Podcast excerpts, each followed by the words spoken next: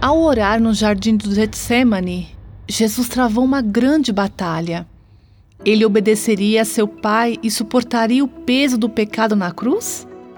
Ao orar angustiado, a Bíblia nos diz que apareceu-lhe então um anjo do céu que o fortalecia. A palavra ali na língua original significa fortalecer interiormente. Jesus recebeu força espiritual interior, mas teve que continuar a luta.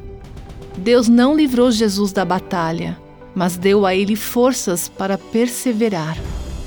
Algumas vezes, ele faz a mesma coisa por nós. Se você tem três filhos e está resistindo à tentação de ficar com raiva e impaciente, não precisa ser liberto da batalha. Você precisa ser fortalecido interiormente para enfrentá-la. Você pode orar da seguinte maneira: Senhor, sou fraca e necessitada. Vem me fortalecer neste momento de fraqueza para que eu não fale. Você ouviu Buscando a Deus com Aviva Nossos Corações.